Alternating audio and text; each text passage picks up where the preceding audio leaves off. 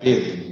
Primeira carta de Pedro, capítulo 4, nós já adentramos aí a reta final deste, desta carta tão preciosa, irmãos, muitas vezes negligenciada por nós, né? nós damos muita ênfase naquilo que o apóstolo Paulo escreveu e deixamos de lado muitas vezes o que os, os outros escritores nos, nos escreverem, nos trazem, nos trazem tantas bênçãos. É, nós estamos ah, falando a respeito de como o cristianismo ele impacta a nossa vida diária. Não é algo que nós fazemos apenas no domingo, mas impacta a nossa vida diária. E esse texto não é diferente, irmãos. Por isso que a, o tema da nossa série foi o nosso cristianismo do todo, de todo dia, nosso cristianismo cotidiano. Aí vai como nós acharmos por bem. E olha o que Pedro diz nesses primeiros seis versículos deste capítulo 4. Ora, tendo Cristo sofrido na carne, armai-vos também vós do mesmo pensamento, pois aquele que sofreu na carne deixou o pecado, para que no tempo que vos resta na carne, já não mais vivais de acordo com as paixões dos homens, mas segundo a vontade de Deus porque basta o tempo decorrido para teres executado a vontade dos gentios, tendo andado em dissoluções, concupiscências, borracheiras, orgias, bebedices e em detestáveis idolatrias. Por isso, difamando-vos, estranho que não concorrais com eles ao mesmo excesso de devassidão, os quais hão de prestar contas àquele que é competente para julgar vivos e mortos. Pois para este fim foi o Evangelho pregado também a mortos, para que, mesmo julgados na carne, segundo os homens, vivam no Espírito, segundo Deus. Amém, irmãos. Você já deve ter passado por alguma situação ou ido a algum evento em que você não estava preparado e nem mesmo disposto para passar ou para ir. Geralmente nós gostamos de nos preparar para alguma coisa. Geralmente nós gostamos de pensar, de planejar, mesmo que seja ah, algo simples a ser feito no outro dia. Porque nós gostamos desta preparação e é necessária essa preparação. Você observa também que algumas coisas na nossa vida são necessárias até mesmo preparação que é exigida. Se você for fazer um exame, por exemplo, de, depende do exame, você precisa se preparar, talvez com jejum. Você não pode comer, sei lá, 12 horas antes. Ou então você tem que fazer uma dieta toda naquela semana para poder fazer o jejum ou, o exame, porque é necessário estar preparado. Mas você também pode pensar numa viagem. Exame é, é meio chato, né? Então vamos pensar numa viagem. Você vai fazer uma viagem, você precisa de preparação. Você estuda o mapa, dá uma olhada, quantas paradas você pensa em fazer, você observa se há possibilidade de, de, de dormir, se acontecer alguma coisa, tem algo para você se hospedar no trajeto, você imagina todas essas coisas. E aí você pensa assim: são 14 horas de viagem. Então não é só se preparar, você deve estar disposto. Disposto a fazer isso. Imagine você que você vá para o sul, na época de frio. Então você vai ver lá como que vai ficar a previsão, mais ou menos, durante aquela semana, e aí você só coloca roupas de calor dentro da mala. Lógico que não. Você vai colocar roupas de frio. Mas mais do que colocar roupas de frio na sua bagagem, é necessário que você esteja disposto a passar frio. Porque você vai para um lugar frio. Você vai. Então é necessário que você esteja disposto e preparado para isso. E a disposição, irmãos, e o preparo é muito importante para a nossa vida. Nós precisamos entender, por exemplo, que a disposição e o preparo para ir ao funeral é um, para ir ao casamento é outro. Para ir ao shopping é uma coisa, para ir ao trabalho é outra.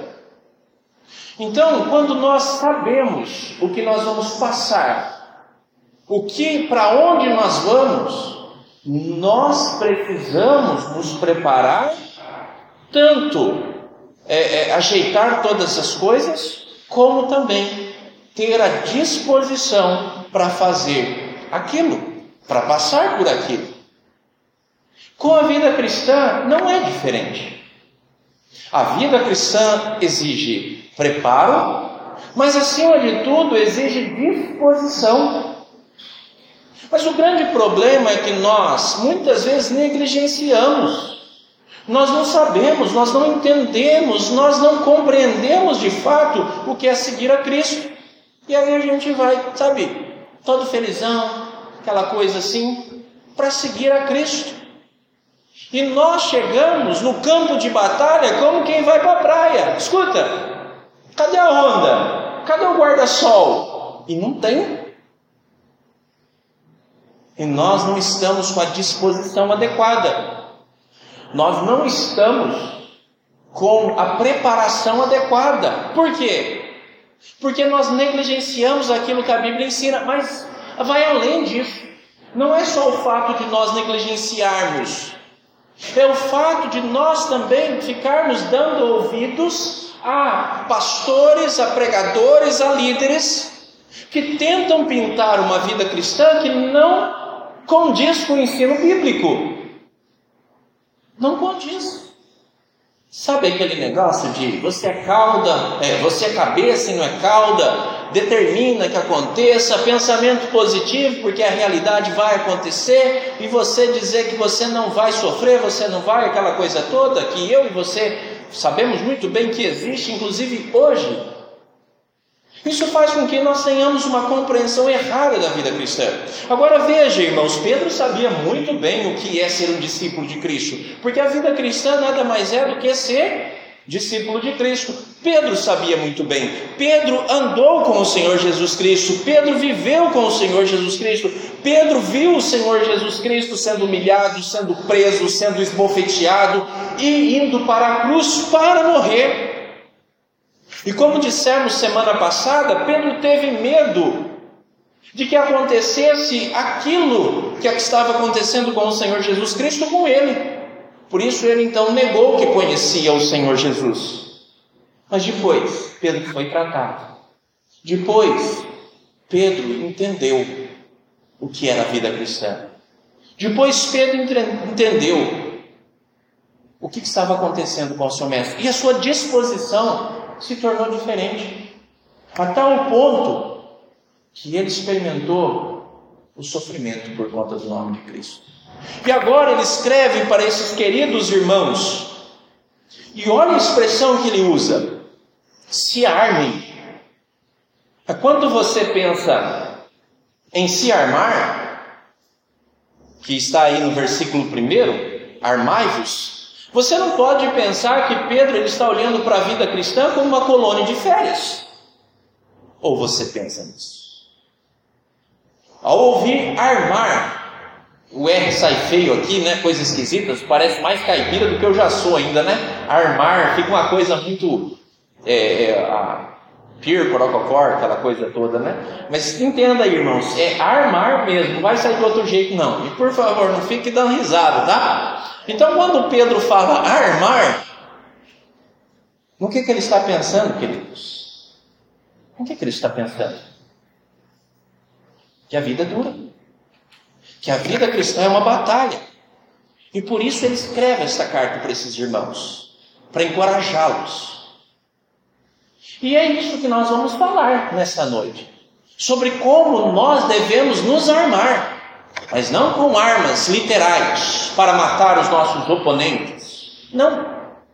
Com armas espirituais para viver nesse mundo. E Pedro ele nos diz que nós devemos nos armar com disposição para sofrer. Nós devemos nos armar com disposição para fazer a vontade do Senhor e nós precisamos nos armar com disposição para confiar no Senhor. É isso que Pedro diz nesses seis versículos. É isso que eu quero ver com você nessa noite. Primeiro, armados com a disposição para sofrer com o Senhor.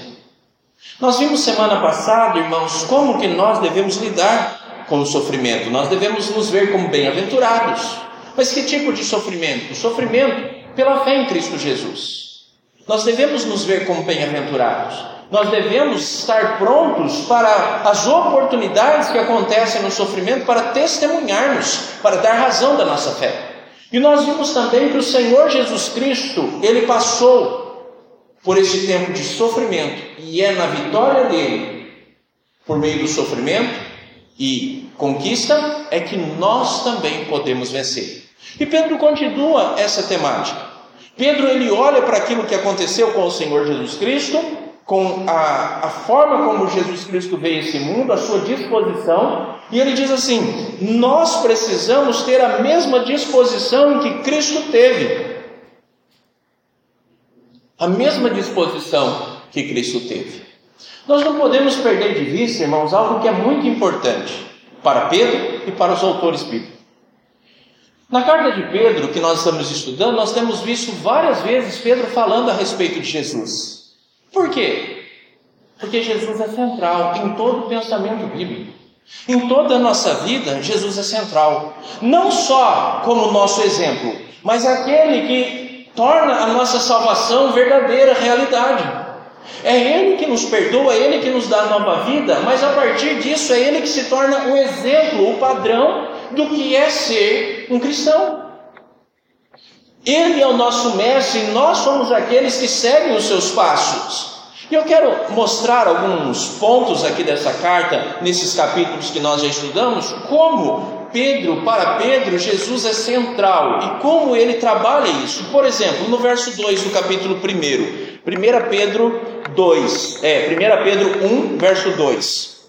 Olha o que ele diz: Eleito segundo a presciência de Deus Pai, em santificação do Espírito, para obediência e aspersão do sangue de Jesus.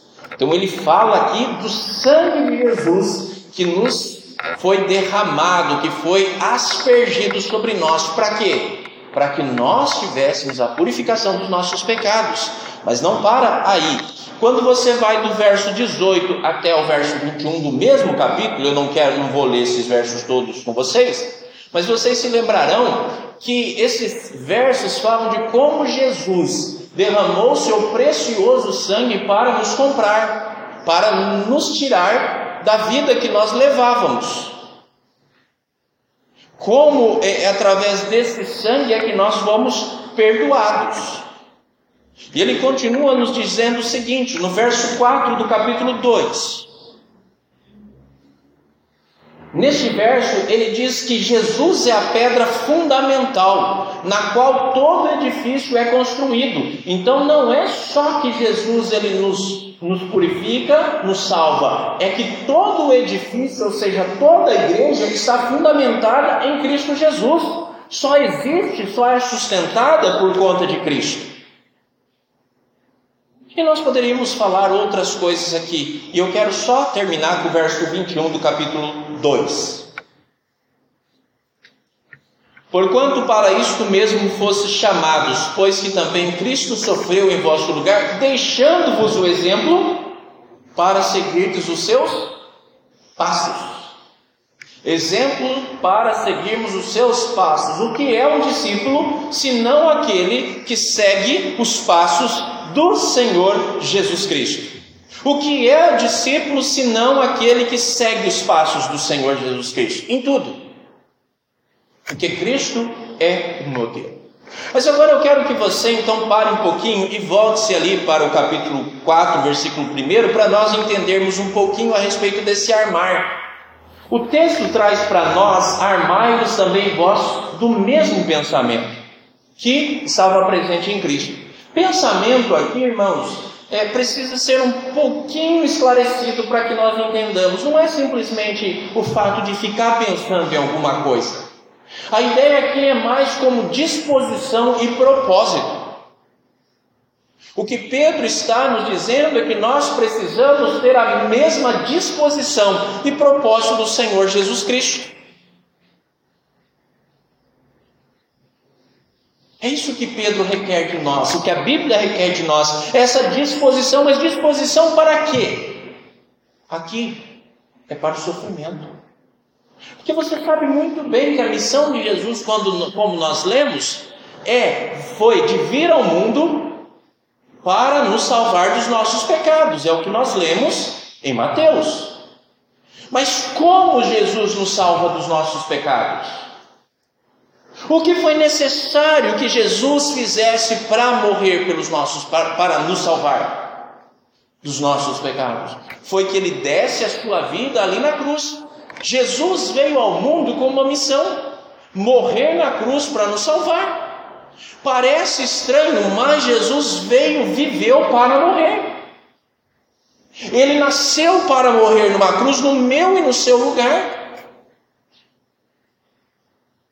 Isso era tão estranho que até mesmo Pedro teve dificuldade de entender. Quer ver? Abra sua Bíblia em Mateus 16.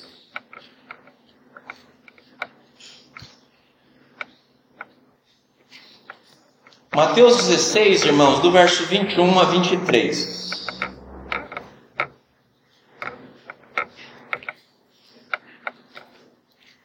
É um texto conhecido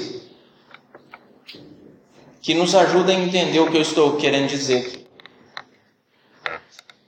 Desde esse tempo, começou Jesus Cristo a mostrar a seus, a seus discípulos que era necessário seguir para Jerusalém e sofrer muitas coisas dos anciãos, dos principais sacerdotes e dos escribas, ser morto e ressuscitado no terceiro dia. Então veja, Jesus tinha consciência da sua missão, do porquê ele veio ao mundo. Por isso Pedro diz que nós devemos ter a mesma disposição para sofrer.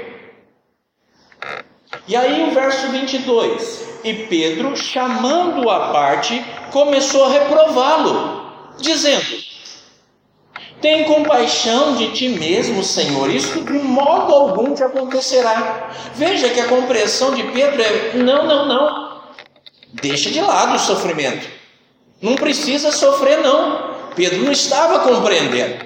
Mas o Senhor Jesus Cristo vai além e diz assim: Mas Jesus Voltando-se, disse a Pedro: Arreda-te, Satanás, tu és para mim pedra de tropeço, porque não cogitas as coisas de Deus e sim das dos homens. Pedro estava falando algo que correspondia àquilo que Satanás queria. Porque Pedro não estava entendendo o que Jesus Cristo veio para fazer. Mas agora que Pedro entende, irmãos, ele diz para os seus leitores: tenham a mesma disposição. Armai-vos com a mesma disposição para o sofrimento. Por quê? Porque a vida cristã é uma luta. Porque a vida cristã é uma guerra. Porque a vida cristã, meus irmãos, é luta contra a carne, é luta contra Satanás, é luta contra o mundo.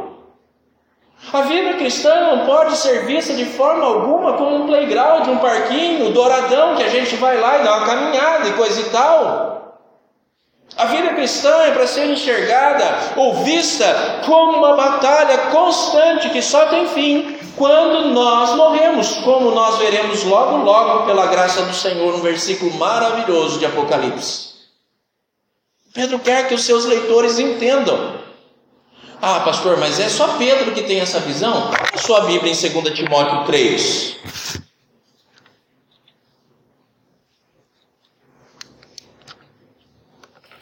Segunda Timóteo 3, irmãos.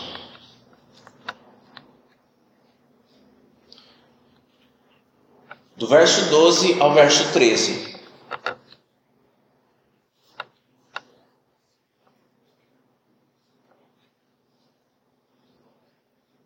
Diz assim: Ora, todos quantos querem viver piedosamente em Cristo Jesus serão. Serão o que, irmãos? Perseguidos. Ou a gente acredita na Bíblia, ou a gente joga fora.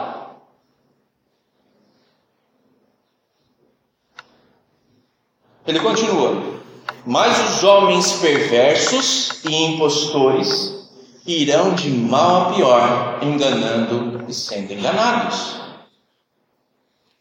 Paulo está dizendo isso a Timóteo, para que Timóteo tivesse a consciência. Quando você se torna um cristão, você tem que ter a consciência de que sua vida vai mudar e você vai estar em guerra. Por isso, deve ter a disposição por sofrer como os nossos irmãos estavam sofrendo. Como os nossos irmãos estavam sofrendo. Você tem consciência disso? Que a vida cristã é guerra? Com isso eu não estou dizendo que tudo é ruim na vida cristã, não, não é isso que eu estou dizendo, não. O que eu estou dizendo é que você precisa ter entendimento de que, se você é um discípulo de Cristo, o caminho seu é um caminho de sofrimento, de luta constante.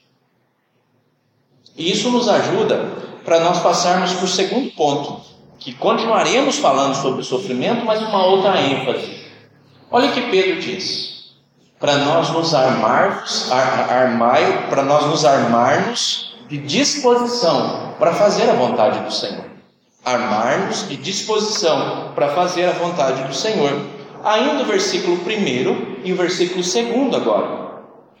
Ora, tendo Cristo sofrido na carne, armai-vos também vós do mesmo pensamento, pois aquele que sofreu na carne deixou o pecado, para que, no tempo que vos resta na carne, já não vivais de acordo com as paixões dos homens. Mas como? Segundo a vontade de Deus. Por isso que eu digo aqui que nós precisamos nos armar da disposição de viver neste mundo segundo a vontade de Deus. Só que viver neste mundo segundo a vontade de Deus é difícil.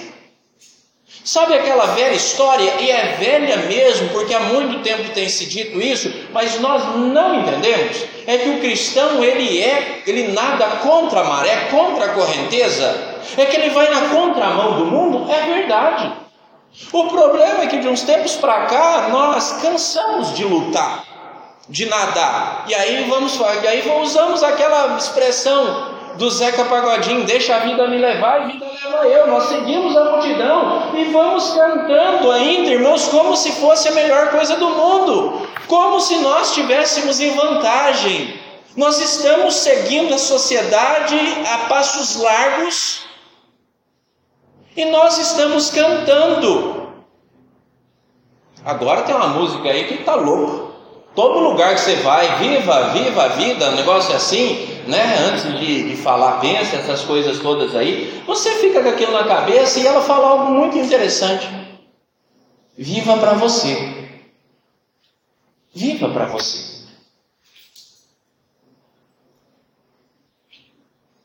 Quando a Bíblia diz para nós vivermos para Deus, para Deus.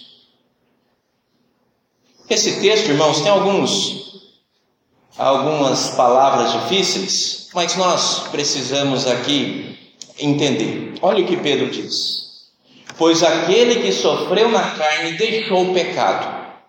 Quem é esse aquele que sofreu na carne? Tem duas opções. Pode ser que seja Jesus, porque Jesus sofreu na carne, né? É, é, Pedro está dando continuidade àquilo que ele disse no começo, né, tendo Cristo sofrido na carne, agora ele retoma isso dizendo o seguinte: Cristo sofreu na carne e rompeu o pecado. Com o pecado, o que isso significa? Significa que uma vez que Cristo sofreu naquela cruz a morte, a sua obra com relação ao pecado terminou. Por isso que Jesus disse: está consumado. Acabou. Ele terminou sua obra. Ele sofreu a penalidade do pecado, ele conquistou a salvação. Pode ser entendido dessa forma e faz sentido também. Mas também pode ser entendido da seguinte forma, irmãos: aquele que sofreu diz respeito ao cristão, ao cristão. Porque o cristão, se ele está sofrendo por conta de Cristo, se ele está sofrendo por conta da sua fé, por conta do seu compromisso, ele está dando evidências que ele rompeu com a vida de pecado que ele tinha. ele rompeu com a sua disposição de seguir o fluxo. E agora ele está disposto, inclusive, a sofrer por conta de Jesus. Ele prefere o sofrimento a pecar contra o Senhor. Eu, particularmente, entendo que aqui Pedro está falando isso por conta do contexto. Pedro está dizendo que aquele que é cristão, aquele que sofre por conta de Jesus, ele rompeu, é uma evidência que ele rompeu o sofrimento, porque ele está disposto a dizer não a esse mundo. E quando ele diz não a esse mundo, quando ele diz não a Satanás, quando ele diz não aos seus desejos carnais, ele está travando batalha. Ele está disposto a sofrer. Isso evidencia que ele rompeu com a sua velha vida. Isso faz sentido também, porque este vai ser o foco do, do ensino do apóstolo Pedro. Pedro ele volta ao tema da santidade, porque Pedro se preocupa com a santidade dos seus leitores. E o que é santidade, meus queridos irmãos? Não é cada vez mais nós abandonarmos o pecado e nos voltarmos para Deus? Não é cada vez mais nós, ser, nós sermos parecidos com Cristo e diferente do mundo? É isso, irmãos. E Pedro está preocupado para que os seus leitores, mesmo em tempos difíceis, experimentassem isso. Aliás, a Bíblia toda está preocupada com isso. Sabe quem não está preocupado com isso? Nós. Nós muitas vezes nós não estamos preocupados com a nossa santidade, preocupados se nós estamos mais parecidos com Cristo. Quer ver uma coisa? Nós não planejamos isso no fim de ano. Quantos de nós almejam se parecer mais com Cristo no ano de 2023? Você olha para trás e diz: graças a Deus esse ano eu cresci. Mas no ano de 2023 eu quero crescer mais ainda, que eu quero ser mais parecido com Cristo. Quantos de nós pensam assim? Mas Pedro pensa. Pedro diz assim: é, é, esse tempo que resta na carne é o tempo de vida. O que ele quer dizer aqui é o tempo de vida. Esse tempo que resta de vida para vocês, como vocês vão viver agora? Uma vez que vocês estão em Cristo Jesus. Pergunta a você, meu irmão. Não importa a sua idade. Esse tempo que resta para você de vida, como que você vai viver?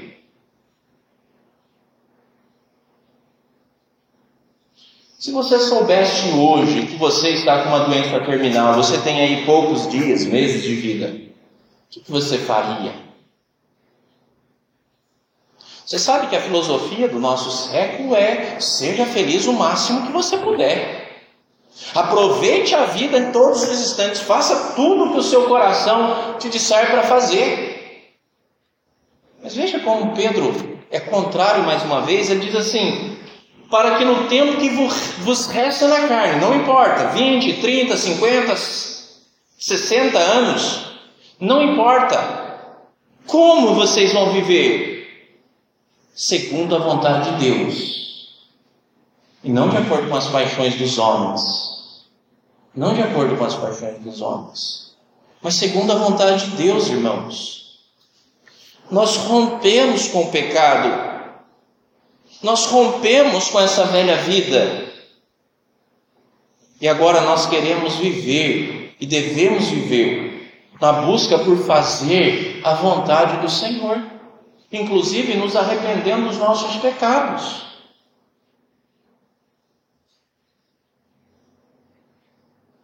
Olha a expressão forte que Pedro usa no verso 3.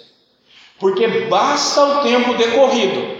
Que tempo decorrido? O tempo antes de Cristo. Basta. Esse tempo já foi suficiente para vocês viverem de acordo com os desejos dos homens.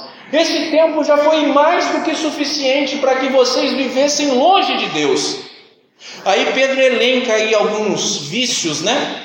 Ele fala de dissoluções, de, de concupiscências, de borracheiras, que a gente nem sabe o que é uma borracheira, né? Mas a ideia de borracheira aqui, irmãos, é de embriaguez.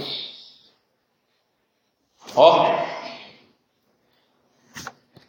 E aí depois você pensa, mas e esse bebedice que tem aí também? Esse bebedice é farra em festas.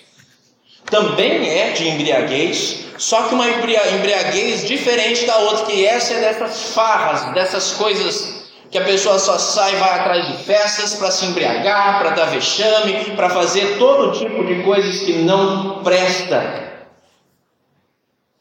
Já basta isso. Claro que nem todos incrédulos vivem nessa devassidão aqui. Mas sabe o que é comum em todo aquele que não crê no Senhor Jesus? É que todos não estão nem aí para aquilo que Deus pensa. Por isso que é uma idolatria detestável. Porque não amam o Senhor Deus. Não se preocupam em fazer a vontade de Deus. Pedro lhe diz: basta isso. Basta isso. Acabou. Não pertence mais a vocês.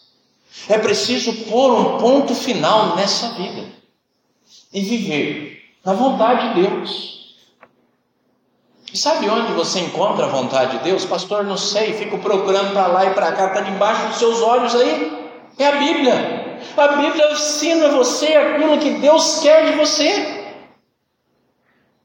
Você precisa ler aquilo que Deus quer da sua vida o que Ele quer do seu casamento, o que Ele quer da sua solteirice, o que Ele quer da sua criação de filhos, aquilo que Ele quer que você, como você trabalhe, como você se comporte, está aí diante dos seus olhos para que você leia e viva de acordo com a vontade de Deus. Agora Pedro ele nos ajuda a entender algumas coisas bem interessantes. Ele diz no versículo 3, no versículo 4, que os, aqueles que não temem ao Senhor Deus estranham o comportamento daqueles que temem. E por estranhar, difamam. Difamam. Sabe, porque é diferente, então se você é diferente, então eu vou te difamar, porque você não é igual a mim, você não segue o mesmo fluxo, você não é normal, você não pratica aquilo que todo mundo pratica, então você é um cara diferente. E diferente assusta. Agora entenda bem uma coisa, talvez tenha acontecido com você. Imagina assim, você cresceu com uma pessoa, vocês dois faziam as mesmas coisas juntas, praticavam as mesmas artes juntas, faziam as mesmas estripulias juntas, isso aqui, cresceram, mas Cristo alcançou a sua vida, mudou a sua história. Aí chega esse seu amigo de infância ou sua amiga de infância e diz para você: escuta, vamos lá, vamos fazer aquilo, seja o que for aquilo, e você diz assim: não, não, não posso mais fazer. Ah, você está de brincadeira. Como assim não pode mais fazer, rapaz? Larga a mão, larga de, de, de, de ficar me zoando aí. Aí você diz assim para ele: é porque minha religião não permite. Querido, não fale nunca isso. Não use essa expressão, que ela não é correta. Você precisa ter coragem de dizer o seguinte: sabe por que eu não vou fazer mais isso? porque isso é pecado contra o Senhor. Que essa não é a vontade de Deus para minha vida. Só que quando você diz isso para o seu amigo, você está dizendo duas coisas. Primeiro, está deixando para ele bem claro qual é a norma de vida agora sua. A sua norma de vida é a vontade de Deus. Só que do, na mesma palavra, você está condenando a vida dele. E aí está o problema. Porque ao dizer assim, eu não faço mais isso porque é pecado, você está dizendo para ele, essa vida que você leva é pecado diante de Deus. E aí que a pessoa se ofende. Porque então você está querendo dizer que você é o santão, que você é aquele perfeitinho, e eu sou todo errado. É isso que você está dizendo então. E aí começa as ofensas. Você já deve ter experimentado isso ou visto isso em algum lugar. E aí então, muitas vezes, por conta do medo do sofrimento, o que, que você faz? você cede. E aí você tem que ouvir desse seu amigo o seguinte: Mas eu sabia que você não tinha mudado coisa nenhuma. Você estava só meio confusão, não é? Isso é o mesmo, por dentro é o mesmo. Você já pensou um crente no Senhor Jesus Cristo ouvir isso? Já pensou? Você não mudou coisa nenhuma, você é o mesmo. Mas sabe por que, que nós escolhemos esse caminho? Porque nós queremos evitar o sofrimento, irmãos. Da mesma forma, as tentações. Nós somos capazes de, de resistir às tentações por um tempo. Mas quando essas tentações persistem, nós não queremos mais suportar. Pense em alguém que luta com embriaguez. A vontade, o desejo vai batendo no seu coração, aquilo vai dominando, o coração vai palpitando, e aquele desejo persistente, insistente, continua ali, e aquele, aquela, aquela pessoa que luta, então, ela começa a ver nos seus membros o, o sinal da ansiedade para beber, e ela começa a dizer: Eu não vou aguentar. E aí vem aquela vozinha de Satanás e da, do seu coração pecaminoso dizendo assim: se você ceder, todo o seu sofrimento vai embora. Você vai encontrar alívio e descanso. Como você não quer mais sofrer, o que, que você faz? Sete. Por isso, meus queridos, Pedro diz o seguinte: estejam dispostos a fazer a vontade de Deus. Estejam dispostos a viver de acordo com a vontade do Senhor. Qual tem sido o alvo da sua vida? Agradar a Deus? Viver de acordo com a sua vontade? Você tem, consegue identificar áreas na sua vida em que você tem medo de sofrer e por conta desse medo você tem pecado contra o Senhor? Áreas da sua vida que você já deveria ter dito não há muito tempo, mas continua dizendo assim, porque, dizendo sim, porque você tem medo de sofrer? Nós devemos nos armar da disposição de seguir a vontade do Senhor, irmãos. Mas uma pergunta que eu faço para você e uma pergunta que era feita nos dias de Pedro: será que vale a pena? Vale a pena, irmãos? Todo esse sofrimento? Vale a pena lavar a mão na inocência? Vale a pena guardar puro o meu coração? Porque eu sou constantemente afligido, disse Azaf. Mas será que é só Azaf que pensa assim? Não. Aqueles que estavam vivendo no dia, nos dias de Pedro também pensavam assim.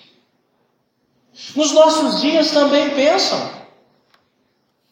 E Pedro ele vai dizer então que nós precisamos ter disposição para confiar em Deus, porque de fato a vida cristã vale a pena.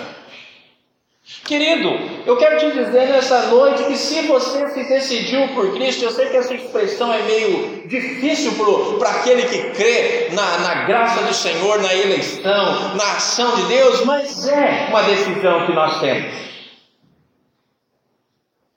Decisão mediante a ação do Espírito, é claro.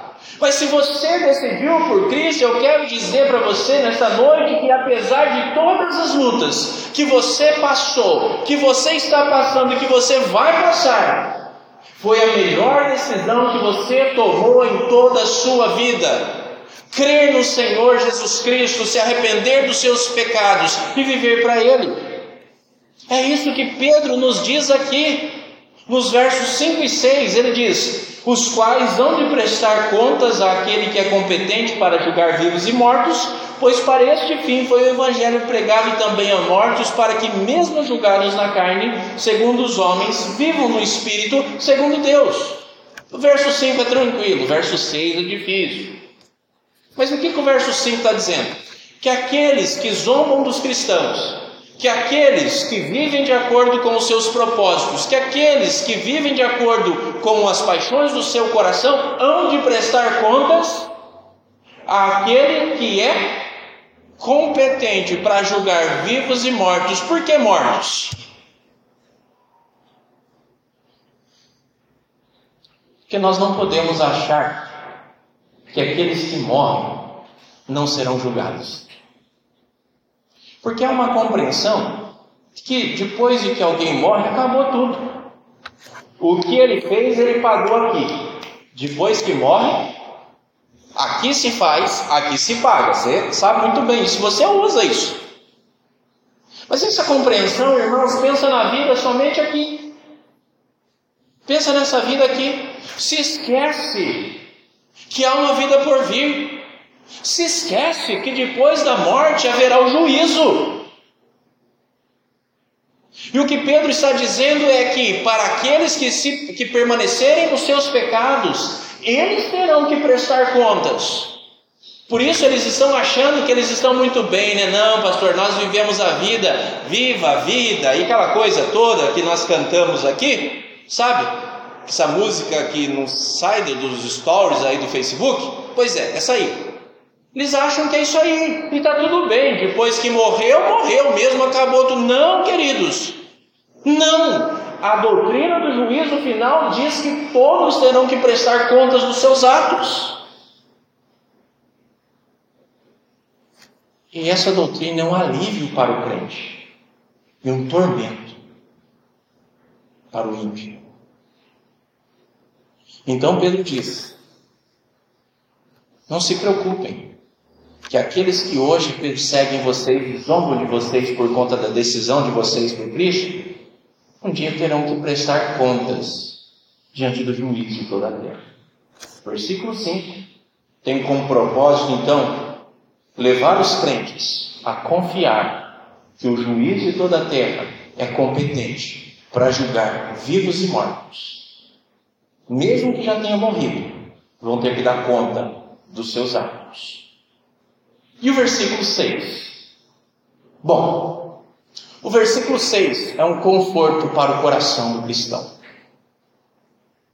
É um conforto para o coração do cristão.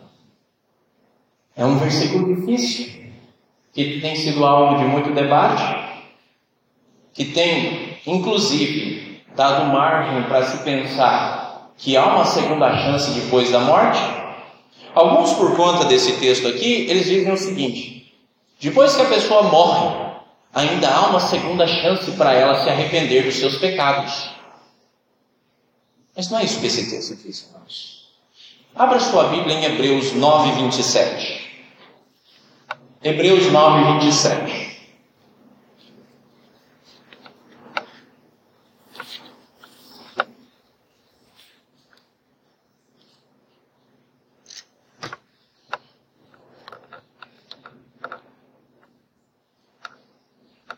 Olha o que o texto diz.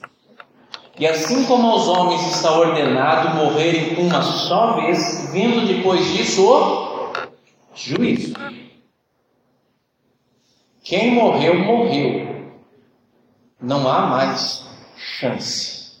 O que espera agora é o juízo. Então, o texto de Pedro não pode dizer que há pregação para aqueles que estão mortos. Não pode dizer isso, porque senão contraria, contrariaria o que Hebreus está dizendo. Então, o que Pedro está dizendo? Vamos tentar explicar isso aqui. Se não ficar claro, igual domingo passado, os irmãos depois procuram. Deixa eu fazer um comentário aqui. A minha consultora ali está ali, tá? Eu pergunto para ela toda vez. Semana passada eu disse, e daí, como que foi? Não entendi nada. Eu falei, isso. Então, a coisa foi feia. Triste coisa, irmãos. Triste coisa. Minha esposa, minha auxiliadora ali. Anima bastante a gente na hora da pregação, depois da, da pregação. Pois para este fim foi o evangelho pregado também a mortos. O que, que esse texto quer dizer? Para que julgados na carne segundo os homens vivam no espírito segundo Deus. Bom, o evangelho foi pregado. Quem prega são pessoas. Pessoas pregam a vivos. Isso é a primeira coisa que você precisa entender. Pessoas vivas pregam a pessoas vivam, vivas. Então, por que que Pedro está dizendo a mortos? Quer dizer o seguinte: que quando essas pessoas ouviram o Evangelho, elas ainda estavam vivas. Acompanhe o raciocínio. Quando elas ouviram o Evangelho, elas ainda estavam vivas. Mas quando Pedro escreveu a carta, elas já estavam mortas. E ao morrerem, elas foram condenadas pelos homens. Condenadas em que sentido? Viu? De nada adiantou servir a Deus, a viver essa vida santa, porque morreu da mesma forma que aquele que não serviu a Deus morreu. Morreu sem aproveitar a vida morreu negando a, a, ao coração os prazeres dessa vida. Essa é uma forma de condenação. Mas também é possível que quando Pedro diz assim, mesmo julgados na carne segundo os homens, ele queira dizer o seguinte: que teve irmãos que morreram julgados, condenados pelos homens, como Cristo foi, como ele também depois Pedro foi. Morreram pelas mãos dos homens. E aí Pedro diz o seguinte: Mas olha, o evangelho foi pregado a estes. Estes morreram na fé. E aí então Pedro conclui. Deixa eu, deixa eu ler de novo. Pois para este fim foi o Evangelho pregado também a mortos, para que vivam no Espírito segundo Deus. O que Pedro está dizendo é: eles foram condenados pelos homens, eles foram julgados pelos homens, eles foram zombados pelos homens, mas como o Evangelho os alcançou, Agora eles vivem e vivem para Deus. A morte não pode os calar, a morte não pode os separar, porque eles vivem na presença de Deus hoje e aguardam a ressurreição para todo sempre. Tendo como base a mesma coisa que aconteceu com Cristo, porque Cristo foi condenado na carne pelos homens, mas foi ressuscitado pelo Espírito Santo, de maneira que agora ele vive para sempre. Por que essa parte eu disse que é um consolo para nós, irmãos?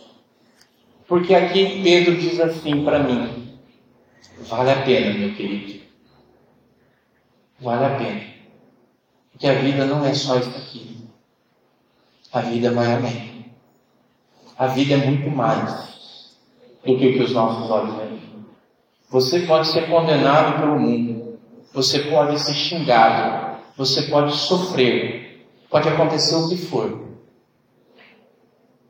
Mas se você ouvir o Evangelho da salvação, você vive para sempre com o Senhor. E você vai ver o quanto vale a pena.